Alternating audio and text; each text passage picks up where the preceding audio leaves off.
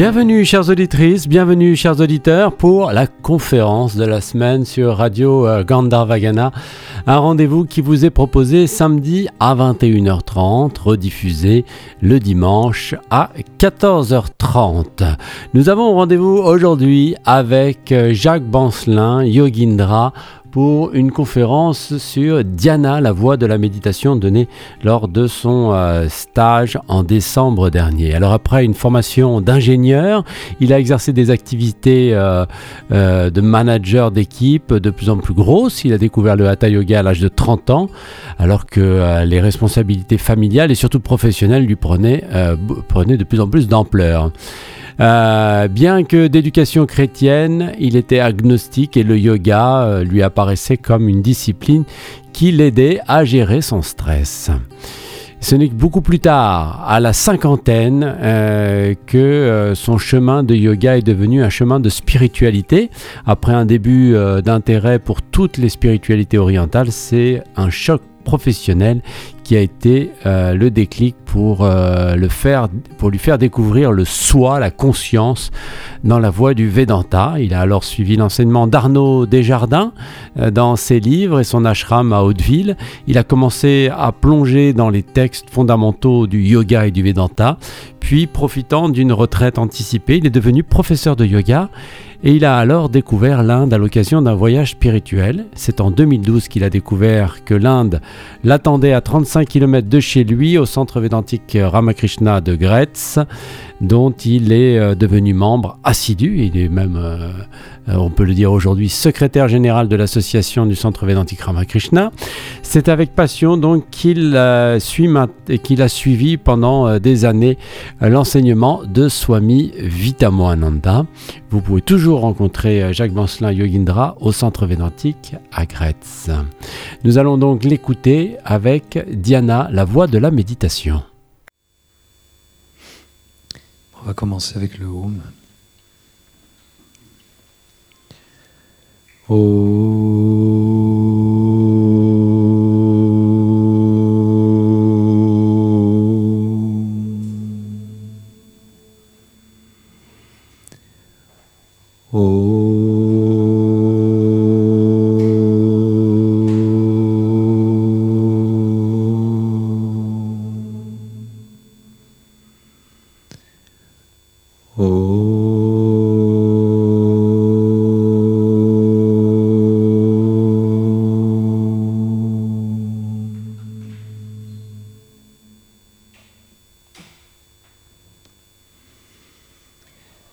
Voici arrivé à la, fin du, séminaire qui s'appelait La voie de la méditation.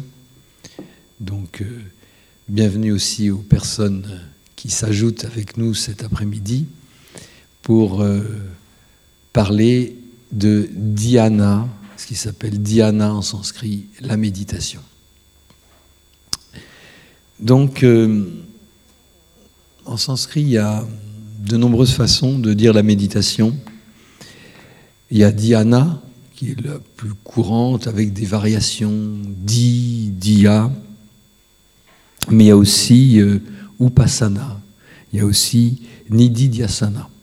Donc, je vais vous proposer un, petit voyage avec ces différentes appellations et un petit voyage dans les Upanishads, la Bhagavad Gita et d'autres textes en particulier de, de Shankaracharya. Et euh, pour commencer, eh bien, on va remonter le temps et aller dans le Rig Veda. Donc, le Rig Veda parle de la méditation. Mais euh, dans le Rig Veda, comme dans beaucoup de choses qu'il y a dans les Védas, ça, ça s'adresse à l'adoration des, des dieux. La méditation est un moyen de s'adresser au divin. Et puis, il y a aussi des, façons très imagées. J'ai retenu un verset du Rig Veda. Donc, le Rig Veda, c'est sans doute le plus ancien euh, texte de, l'humanité. Euh, pas écrit, mais en tout cas transmis à partir du deuxième millénaire avant notre ère. Certains disent plus que ça. Bon, on n'en a pas de preuves, d'autant plus qu'au début, les Védas étaient transmis uniquement par tradition orale, l'écriture n'est arrivée qu'après. Donc dans ce verset, le, voilà. Ô Vajja, ô Ribou, qui avait la connaissance, nous vous invitons à boire cette libation, vous qui par la méditation mentale avez construit le char qui ne dévie pas.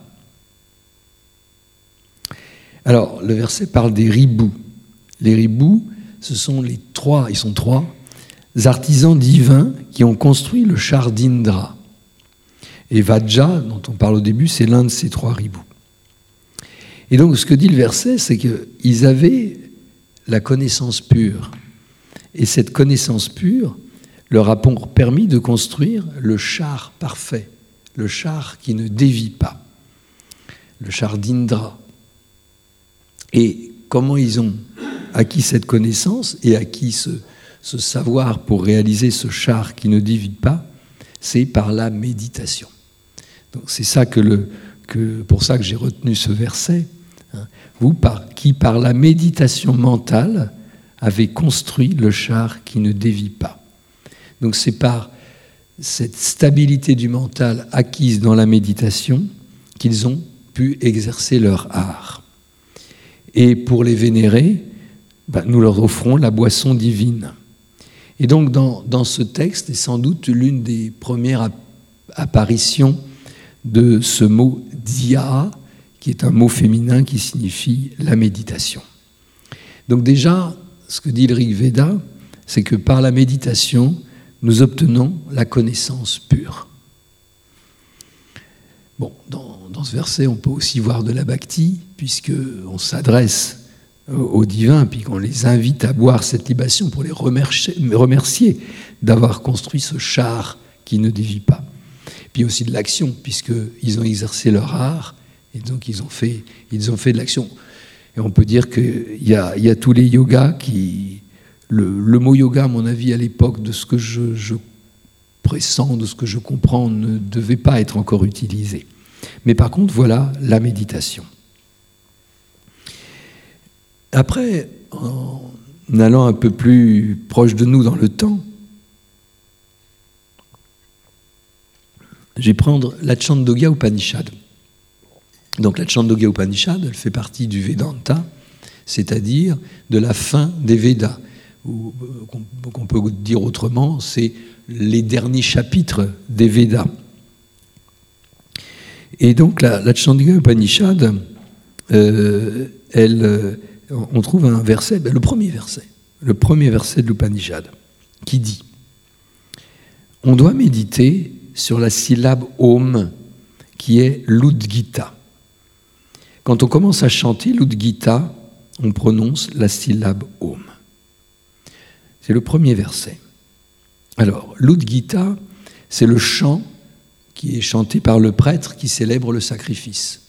On est toujours à l'époque védique, donc euh, les sacrifices ont un caractère très important, c'est la façon de, s'adresser au divin.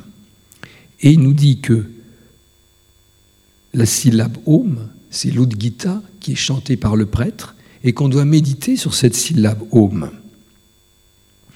Donc, on doit pratiquer la méditation sur Om.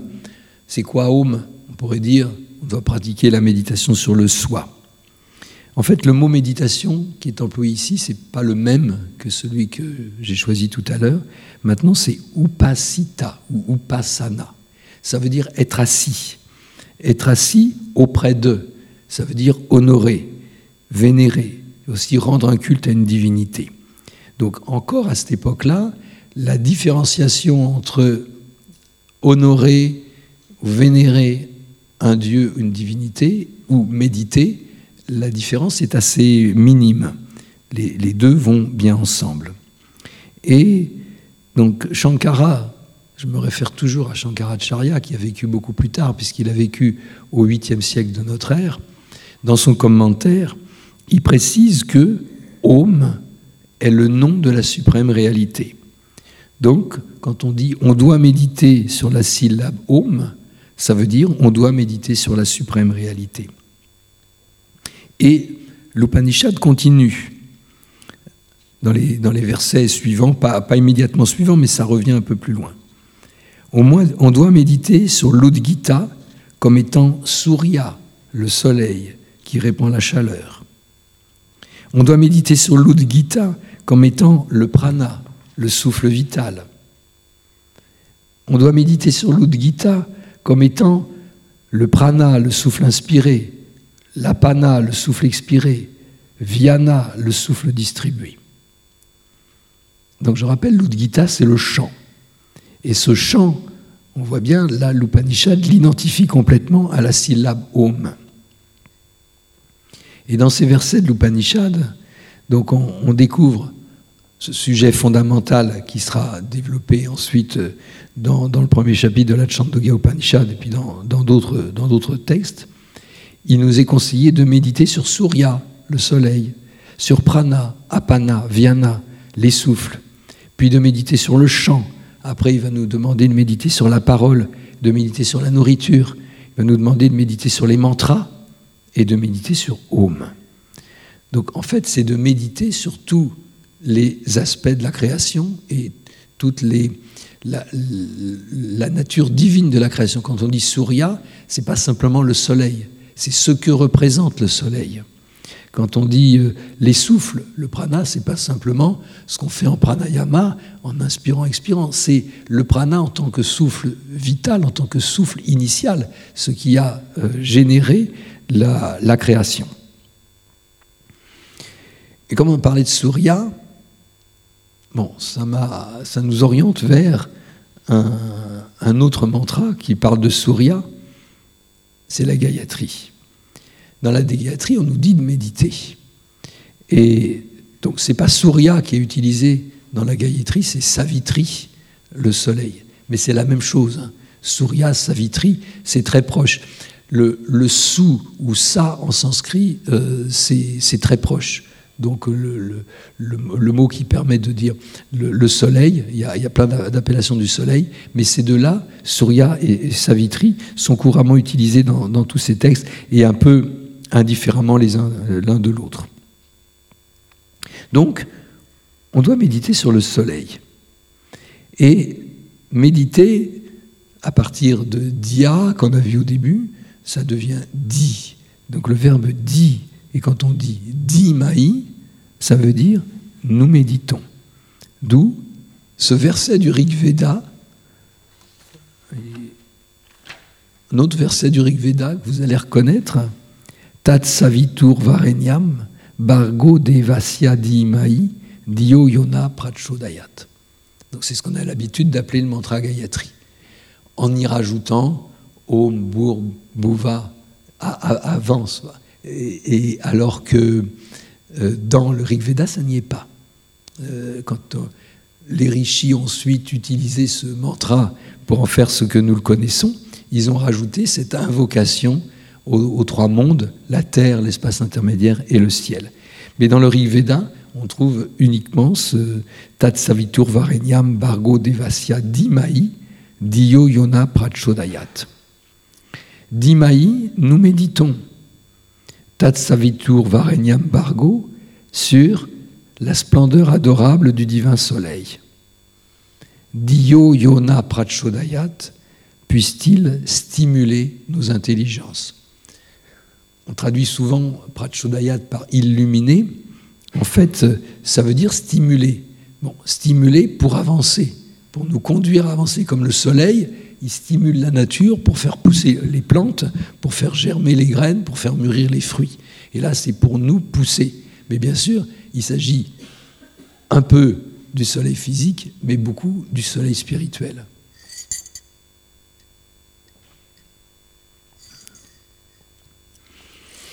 Et il y a un autre mantra que, que j'ai cité dans le séminaire, mais je, le cite rapidement quand même, parce qu'il parle aussi de méditer. Dia, on retrouve le même mot que dans le Rig Veda. C'est ce, mantra qu'on chante le soir. Om Karam Bindu Samyuktam Nityam Dhyayanti Yoginaha. Dhyayanti Yoginaha. Les yogis méditent. Om Karam sur le Om. Bindu Samyuktam, qui est uni au Bindu.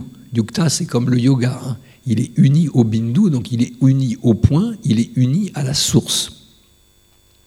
Et pourquoi méditer sur ce Omkara? Parce qu'il est Kamadam, c'est-à-dire qu'il nous donne les plaisirs, c'est-à-dire que c'est ce qui fait notre joie dans cette vie. Et il, nous et il est Mokshadam, ce qui veut dire qu'il nous donne la libération. Et le, mantra se termine par Om Karaya Namo Namaha, donc hommage et encore hommage au son Om. Les yogis méditent sur le son Om qui est uni au Bindu et éternel. Il comble les désirs et il donne la libération. Hommage et encore hommage au son Om. On aurait tort de s'en priver, hein, parce que quand on voit ce que nous dit euh, la Chandogya Upanishad, ce que nous dit ce texte-là, dont je n'ai pas trouvé l'origine.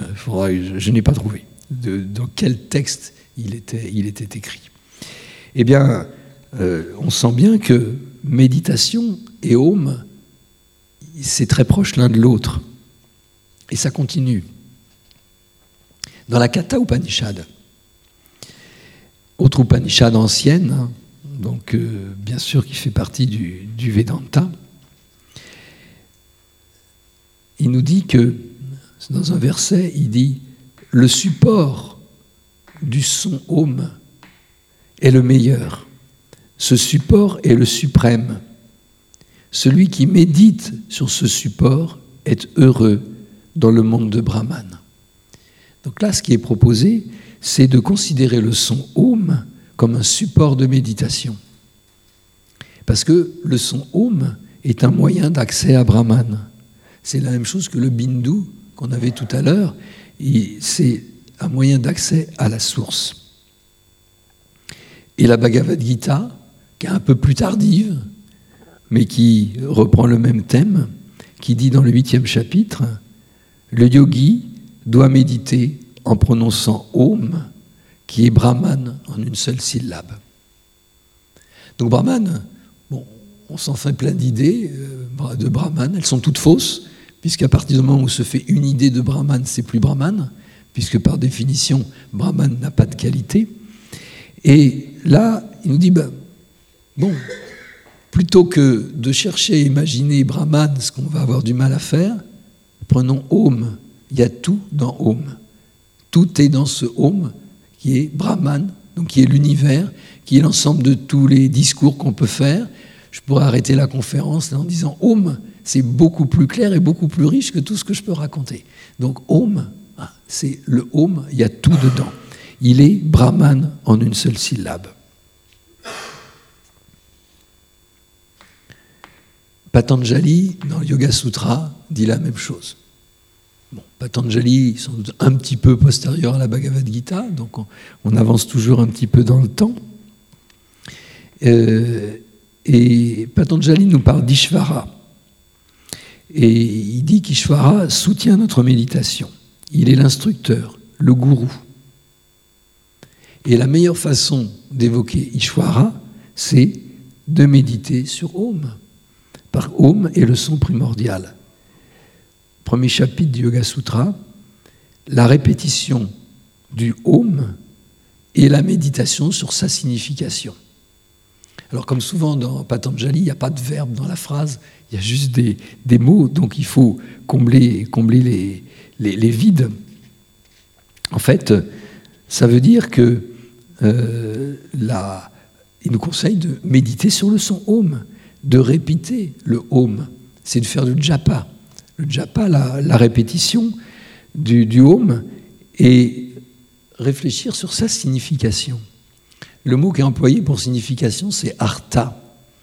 Artha, qui est un mot, euh, fait partie de ces, de ces mots extrêmement riches de sens, puisque artha, c'est aussi bien une chose, c'est les richesses, c'est un objet, c'est un but. Il y, a, tout ça dans ce mot-là. Donc là, on va plutôt retenir pour le mot arta, euh, c'est bizarre ce que je vais dire, mais je, cherche à le faire correctement, mais n'y arrive pas. Le sens du mot arta qu'on va retenir, c'est le sens, justement, la signification. Donc il nous dit, la répétition du home, c'est la méditation sur la signification. Donc la signification du home, la signification d'Ishvara. Donc méditer sur home nous permet d'avancer dans notre compréhension et de faire l'expérience d'Ishvara. Et euh, juste après, Patanjali euh, dit La répétition du Om conduit à l'introspection et à la disparition des obstacles. Donc dire Om, ça nous permet de rentrer à l'intérieur de nous. Et ça permet de faire disparaître les obstacles, tous ces obstacles sur lesquels euh, il en parle beaucoup, hein, des obstacles. Et là, il nous dit simplement, répéter le home. C'est ça qui fait disparaître les obstacles, qui va arriver petit à petit à ce yoga chitta vritti neroda, cet arrêt des fluctuations du mental.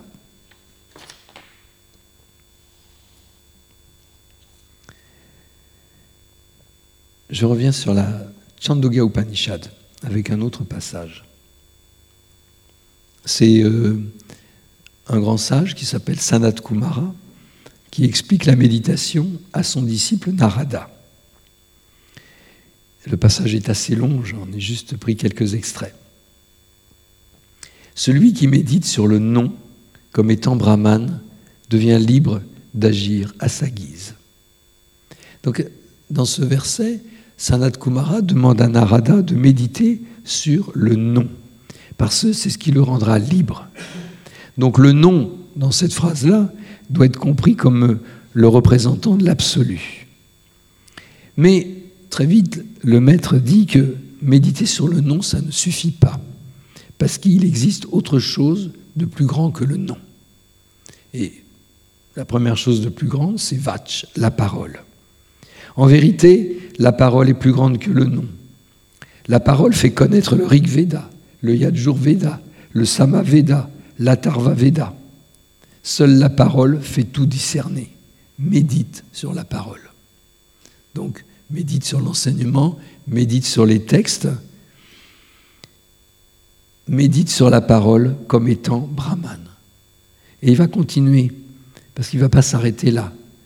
Après la parole, après le nom, après la parole, Sanat Kumara va inviter Anarada à méditer sur Manas, le mental, parce que le mental est supérieur à la parole puis sur Sankalpa, la volonté, parce que la volonté est supérieure au mental, puis sur l'intelligence, Chitta. Là, la traduction de, de Chitta n'est pas habituelle, on dit mental, c'est plutôt l'intelligence. Parce que l'intelligence est supérieure à la volonté. Et, je voulais en arriver là, il invite même son disciple à méditer sur dhyana, à méditer sur la méditation parce que la méditation est supérieure à l'intelligence. Il lui dit, médite sur la méditation. Donc il emploie deux mots différents. Hein. Il dit dhyanam ou pasva. Mais on a les deux mots que j'ai cités tout à l'heure, dhyana, la méditation, et upasana. Donc médite sur la méditation. On pourrait dire se concentrer sur la méditation ou vénérer la méditation mais je trouve que médite sur la méditation, c'est comme un, retour sur soi, sur ce qu'on est en train de faire. Il y, a quelque chose en moi qui médite, je vais méditer sur cette chose en moi qui est en train de méditer. Bon, mais ça ne s'arrête pas là. Sanat Kumara, il continue. Il dit médite sur Vijnana, le discernement, puis médite sur la force, médite sur la nourriture, médite sur l'eau, médite sur le feu, médite sur l'espace, ça prend des pages. Hein. Médite sur la mémoire, médite sur l'espoir, médite sur le prana, l'énergie cosmique. Pas les cinq souffles, hein, ce qui est au-dessus, le prana qui comprend les cinq souffles. Donc l'énergie cosmique. Et il, s'arrête là. Bon, je ne sais personnellement pas pourquoi il aurait pu, il aurait pu continuer longtemps. Et il nous dit que bon, il faut méditer sur le prana cosmique parce que méditer sur le prana cosmique, c'est ce qui va faire découvrir Satya, la vérité. Satya, c'est plus que la vérité. Hein. C'est sat, être. C'est l'étant. C'est le participe présent du verbe être. Étant. Donc satya, c'est ce qui est la vérité, c'est-à-dire la réalité, le réel. Et donc, par le prana cosmique, après toute cette chaîne de méditation, ça, doit prendre des années de méditer sur toutes ces étapes. On s'imagine bien les, échelles de temps à l'époque védique n'étaient pas du tout les mêmes qu'aujourd'hui. Les, disciples comme Narada sont restés chez leur maître des dizaines, voire des centaines d'années. Hein. C'est donc quelque chose, ça rejoint un peu ce que je disais hier, euh, pas oublier la persévérance. Hein. Hein, ça prend du temps. Et donc méditer sur le prana cosmique, c'est découvrir Satya, la réalité suprême de Brahman. Donc voilà pourquoi nous méditons. Nous méditons pour réaliser, pour expérimenter la réalité suprême de Brahman. Dans la Bhagavad Gita, dans le chapitre 12, on trouve quelque chose de similaire. Quand euh, Krishna dit, en vérité, la connaissance est meilleure que la pratique. La pratique et, la méditation est meilleure que la connaissance. J'ai juste retenu ces deux. Hein, mais c'est un peu la même chose à chaque fois. Comme euh, avant, il disait de méditer sur le nom, puis de méditer sur le mental, puis de méditer sur le vijnana. Voilà, là c'est pareil. Donc dans ce chemin que parcourt le yogi, il nous dit même que la pratique constante est meilleure que la connaissance. Donc, pratiquer, pratiquer, pratiquer dhyana, la méditation. La méditation, c'est meilleur que jnana. ceux qui abandonnent toutes leurs actions en moi, qui sont totalement dévoués à moi et qui m'adorent en méditant dans une concentration exclusive. Ceux-là qui ont leur mental fermement établi en moi, je les sauve rapidement hors de l'océan mortel de la transmigration. C'est dans le chapitre 12. Donc là, dans cet enseignement de, Krishna, il dit là, j'ai traduit euh, Il m'adore en méditant. Mais c'est les mêmes mots que je citais tout à l'heure. On retrouve Upasana et Dhyana. Donc peut-être qu'il médite en méditant. Ça ne serait pas faux de traduire comme ça. Krishna dit la même chose que ce que disait l'Upanishad. Il médite sur moi, c'est-à-dire sur le soi. Quand Krishna parle comme ça et qu'il dit moi, il, s'identifie à Dieu qui, est réellement. Et donc, quand il dit moi, nous, on peut traduire par le soi. C'est la même chose, c'est Brahman. Donc, ce qui nous invite à méditer sur le soi, à méditer sur Brahman. Donc, on pourrait trouver que cette expression méditer sur la méditation est redondante.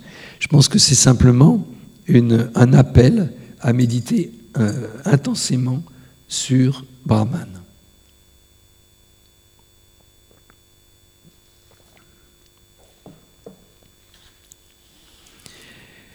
Je vais passer à une autre Upanishad, la Brihadaryanaka Upanishad. Dans, dans cette Upanishad, il y, a, un magnifique passage dans lequel le grand sage Yagnavalkya explique à son épouse Maitreyi qu'il va euh, partir dans la forêt, se retirer. Et euh, il lui fait don de tous ses biens. Et donc Maitreyi lui demande mais une fois que j'aurai tous ces biens, est-ce que ça va me permettre d'avoir la réalisation? Et euh, Yagnavalkya lui répond non. Mais ta question est vraiment extrêmement intelligente. C'est pas ça qui va te donner la réalisation. Et il va donc lui donner un enseignement. Cet enseignement dans lequel il explique que ce n'est pas pour l'amour de l'épouse que l'épouse est aimée, euh, mais c'est pour l'amour de l'Atman. Ce n'est pas pour l'amour des enfants que les enfants sont aimés, mais c'est pour l'amour de l'Atman. Donc c'est une instigation à voir l'Atman dans toutes les personnes, dans tous les objets, dans tout ce qui est mis à notre disposition. Et quand nous aimons quelque chose ou quelqu'un, en fait, c'est le soi que nous aimons dans cette personne. Mais avant de lui donner cet enseignement, il lui dit, pendant que je t'enseigne, mets-toi dans un état de méditation profonde pour bien intégrer le sens de mes paroles. Et le mot qu'il utilise là, c'est Nidhi Dhyasana. J'y reviendrai juste après. Parce que, à la fin de son exposé, Yagnavalkya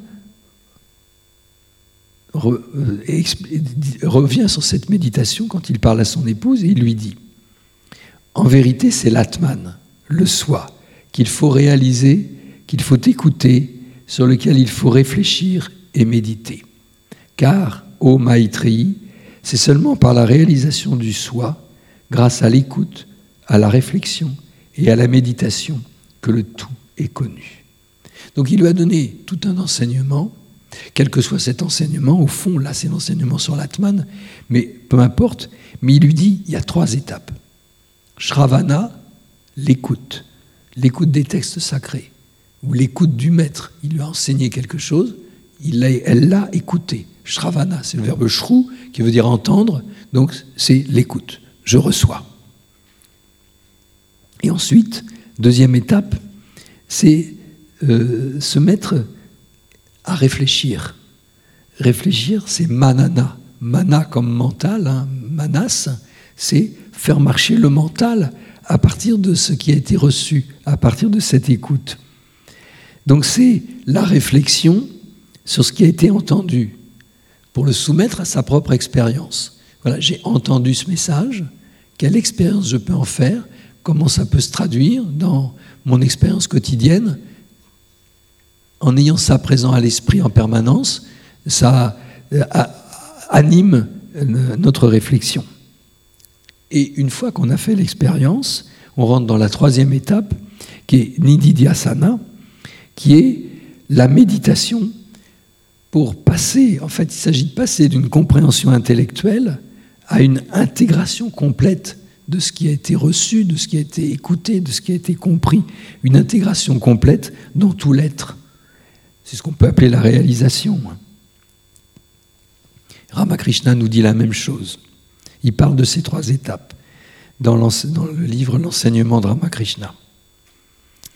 Il dit, en premier lieu, écoutez que Brahman est réel et le monde irréel. Donc, commence par l'écouter. Ensuite, s'enquérir, car il faut toujours établir la vérité sur la raison.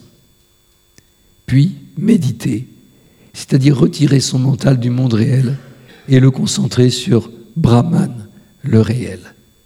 Tel est l'ordre de la discipline védantique.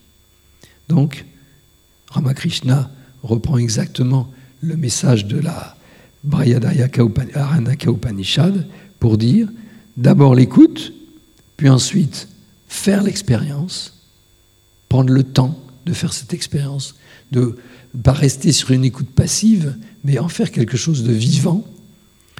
Et ensuite, une fois que ça a été vivant et expérimenté, eh ben, l'objet de la méditation devient facile.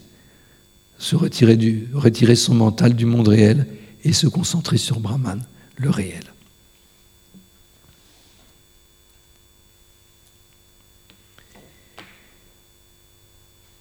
Dans la Bhagavad Gita, il y a d'autres versets sur la méditation, j'en ai choisi un dans le chapitre 13, qui dit Par la méditation, certains perçoivent le soi en eux-mêmes et par eux-mêmes, et d'autres par le yoga de la connaissance, et d'autres par le yoga de l'action. Donc le but est de percevoir l'atman, le soi, en retirant ses sens au plus profond de soi, par un effort constant.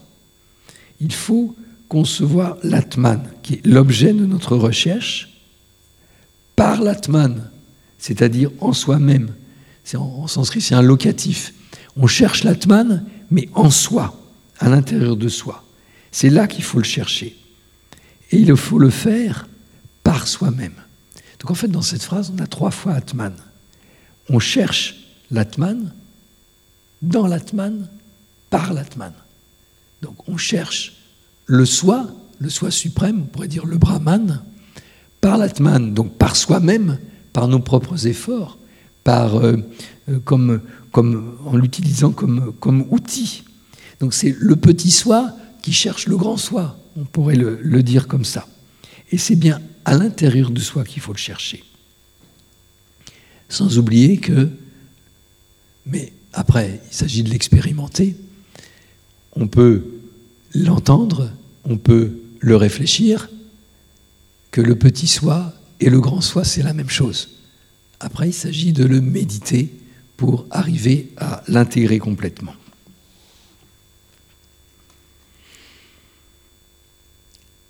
C'est compliqué toutes ces méditations. Mais en fait, il y a un miracle dans Patanjali, dans le verset 39 du chapitre 1, où il nous dit, il passe en revue les, pratiques pour euh, euh, Yoga Chitta Vritti Niroda, pour euh, supprimer tous les tourbillons du mental, et il dit, ou bien par la méditation telle que désirée. Donc oui, la méditation, mais il ajoute telle que désirée. Mais ça fait du bien, parce que ça veut dire que c'est la méditation au fond de la manière que nous le souhaitons. C'est la méditation qui nous convient. Si on se contraint fait d'énormes efforts pour méditer comme ci, comme ça, parce qu'on nous a dit je dois être assis comme ça, je dois rester trois heures assis dans une cave, etc. Non, voilà. C'est, on commence par la méditation, chacun à notre niveau, tel que désiré, de la manière que nous souhaitons. Donc, euh, on peut méditer sur un objet, méditer sur une image, méditer sur le cœur, méditer sur l'absolu, méditer sur notre Ishta Devata, notre divinité choisie, on choisit la méthode qui nous convient le mieux. sur la méditation, il y a un très beau texte aussi de, de Shankaracharya, qui est dans le, Vivekachudamani, où euh, il parle longuement de la méditation. Et euh, il y a un passage où il dit Ce qui est au-delà des notions de croyances, de famille, de lignée, qui est dépourvu de nom et de forme, de mérite et de démérite, qui transcende l'espace, le temps et les objets d'essence. C'est Brahman. Tu es cela, médite en toi-même. Ce qui est sans naissance, sans croissance, sans développement ni déclin, sans maladie ni mort, ce qui est indestructible, ce qui est la cause de la création et de la préservation et de la dissolution de l'univers. C'est Brahman. Tu es cela. Médite en toi-même. Comme l'or purifié par le chauffage abandonne ses impuretés et retrouve la qualité de sa propre nature, de même, le mental, ayant rejeté par la méditation les impuretés de satwa, de rajas et de tamas, parvient à tattva, la réalité tu es cela, médite en toi-même. Donc il a, Shankara, il a repris là, euh, c'est 250 à 262, il y, en a, une bonne quinzaine de versets qui se répètent. À chaque fois, il a repris ce, cette grande parole de la Chandoga Upanishad, Masi, tu es cela. Il dit, tout cela sur quoi tu, peux méditer, mais qui est au-delà de tout, au-delà des croyances, au-delà de la naissance, au-delà de la création, au-delà de la préservation, au-delà de la mort, de la dissolution. C'est Brahman. Tat-toi-massi, tu es cela, médite en toi-même. Et il finit par ce beau verset sur l'or. Ce qu'on peut comprendre, c'est que notre mental est comme le minerai d'or, le minerai d'or qui est plein d'impuretés, qui est tout noir. On ne peut pas percevoir l'éclat de l'or dans le minerai, mais par l'effet du feu, du feu de la méditation, l'or se débarrasse des impuretés et il brille de sa splendeur dorée qui est sa véritable nature. Donc il s'agit, par la méditation, de brûler toutes les impuretés, de brûler toutes les scories pour faire apparaître l'or qui est en nous de notre véritable nature.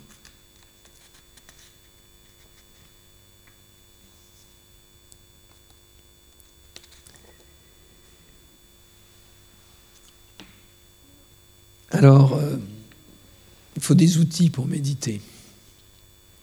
Et il y a un très beau passage de la Mundaka Upanishad qui nous donne l'outil.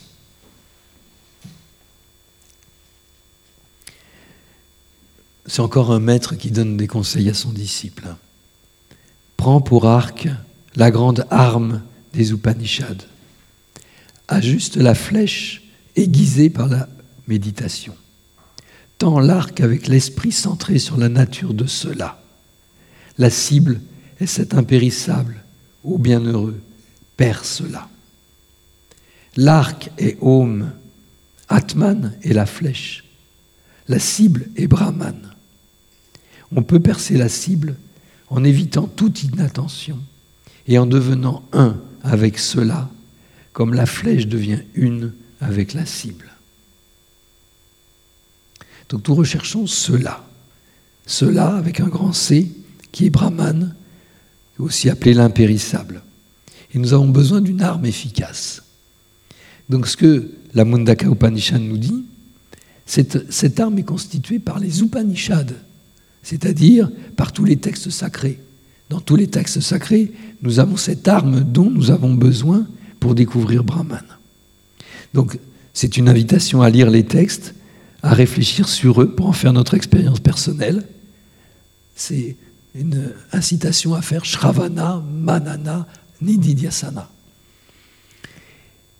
Et on va utiliser la méditation pour aiguiser la flèche. La flèche, la flèche, c'est l'atman, le soi. Donc méditer sur le soi permet de rendre la flèche bien pointue pour qu'elle suive sa trajectoire et qu'elle perce la cible en son centre. Avant de tirer la flèche, nous devons nous concentrer de tout notre être conscient sur la cible ça veut dire que l'archer a pratiqué pratyahara, le retrait des sens. Il est totalement tourné vers le but unique, la cible. Toute inattention, donc il nous dit bien d'éviter toute inattention en devenant un avec cela. Toute inattention serait l'erreur qui conduirait l'archer à s'intéresser aux objets extérieurs. Si on s'intéresse à l'objet extérieur, effectivement, ça ne va pas marcher. L'archer, il a rejeté l'erreur, il est détaché de tout, il a maîtrisé ses sens. Il a fait pratya hara grâce à, la upasana, la méditation. Et c'est aussi parce qu'il sait qu'il n'y a aucun objectif plus important, aucun désir plus fort que celui de réaliser Brahman. Et le message aussi, c'est que quand on fait ça, on ne peut pas rater la cible. Et la cible, c'est cela, c'est Brahman. Et le verset suivant, il dit, Connais-le comme le soi unique sur lequel sont tissés le ciel et la terre, l'espace intermédiaire, le mental avec tous les souffles. Abandonne toute autre parole, il est le pont vers l'immortalité. Donc la parole, Vach, on en a déjà parlé tout à l'heure, c'est la connaissance inférieure.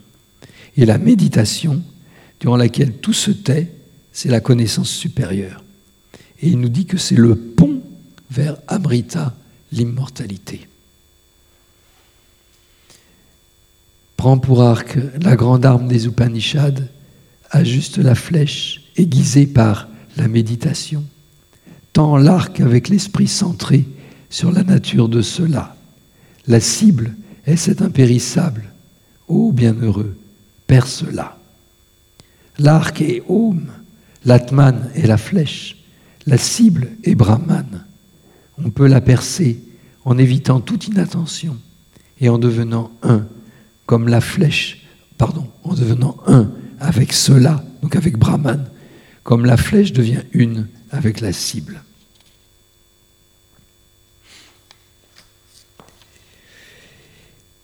Et bon, j'arrive à la fin. Il est temps parce que je ne sais pas si je vais pouvoir encore parler longtemps. Dans le 18e chapitre de la Bhagavad Gita, on trouve ce verset presque tout à fait à la fin.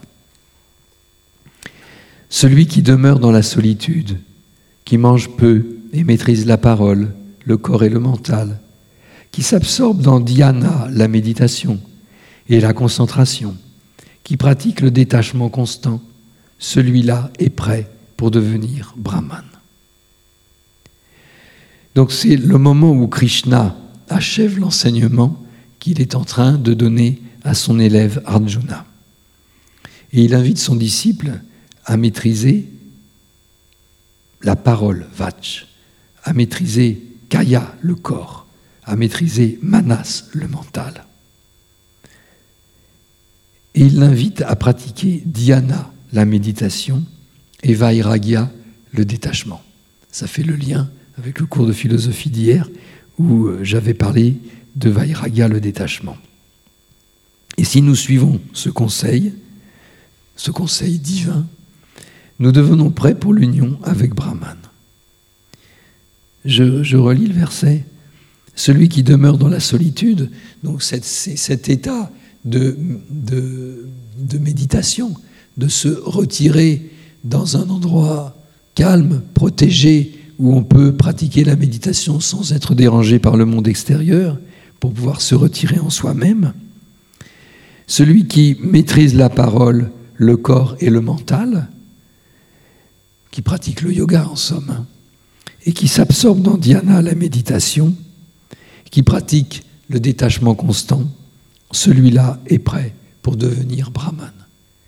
Bon, il y a toujours cette idée de devenir brahman, on pourrait le dire autrement, celui-là est prêt pour enfin comprendre qu'il est brahman.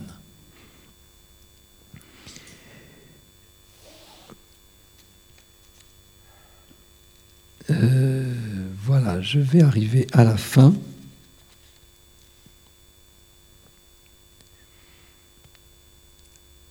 Après tous ces passages sur la méditation, pas oublier le but qu'on recherche. Hein. C'est ce que Patanjali nous dit, hein. Yoga Chitta Vritti. Le yoga, euh, et la méditation est un outil du yoga, c'est l'arrêt des tourbillons du mental par la méditation telle qu'elle est désirée, par la méditation continue du mental fixée sur un objet unique. Donc l'objet unique, ça peut être la flamme de la bougie, ça peut être une pratique constante qu'on a choisie et qu'on euh, s'astreint à respecter tous les jours. Je médite tous les matins à 6 heures et je ne déroge jamais. C'est ça, être fixé sur un objet unique. Ou alors méditer sur le son Om, sur son Ishta Devata. Et Patanjali nous dit rien de ce qui vient de la méditation ne laisse de traces dans le subconscient. C'est-à-dire que méditer ne crée pas de samskara. Au contraire, méditer vient user les samskaras et, nous conduire petit à petit à la compréhension de Brahman. Et euh, pour presque conclure, je voudrais revenir sur ce très beau verset que j'ai utilisé dans la méditation hier matin, comme une lampe abritée du vent qui ne vacille pas.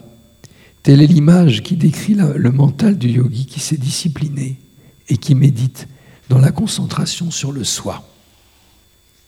Donc notre but, c'est d'arriver à cette stabilité de cette flamme qui ne bouge pas. Elle est abritée du vent. Le mental est comme cette flamme et il ne bouge pas. Je vais conclure avec une parole de Ramakrishna. Autrefois, avant de commencer ma méditation sur Dieu, je me représentais mon esprit absolument lavé de toutes les impuretés diverses qui s'y trouvaient, les mauvaises pensées, les désirs, etc. Et je m'imaginais Dieu installé à leur place. Faites de même. Bon, quand il dit autrefois, c'est qu'il n'en a plus besoin. Mais il nous dit, faites de même. Avant de commencer ma méditation sur Dieu, je me représentais mon esprit absolument lavé de toutes les impuretés diverses qui s'y trouvaient, les mauvaises pensées, les désirs, etc. Et je m'imaginais Dieu installé à leur place. Faites de même.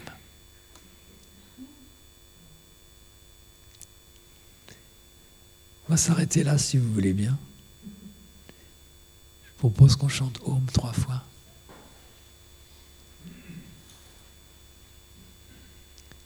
Jacques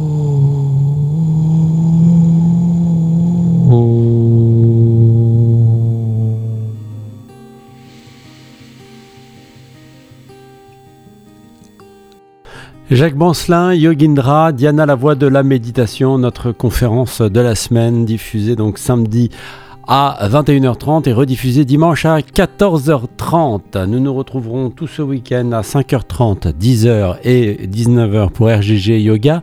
Deux heures de pratique ensemble. On se retrouve samedi à 14h30 et dimanche à 21h30 pour Sagesse Védantique au quotidien, un programme proposé par Swami Atmarupananda. Cette semaine, euh, la fin et le début. À chaque heure de la journée, la rediffusion d'un des podcasts de la semaine. Je vous souhaite ce qu'il y a de mieux pour votre week-end à l'écoute de Radio Gandharvagana ce euh, samedi 20 et dimanche 21 janvier. À plus tard.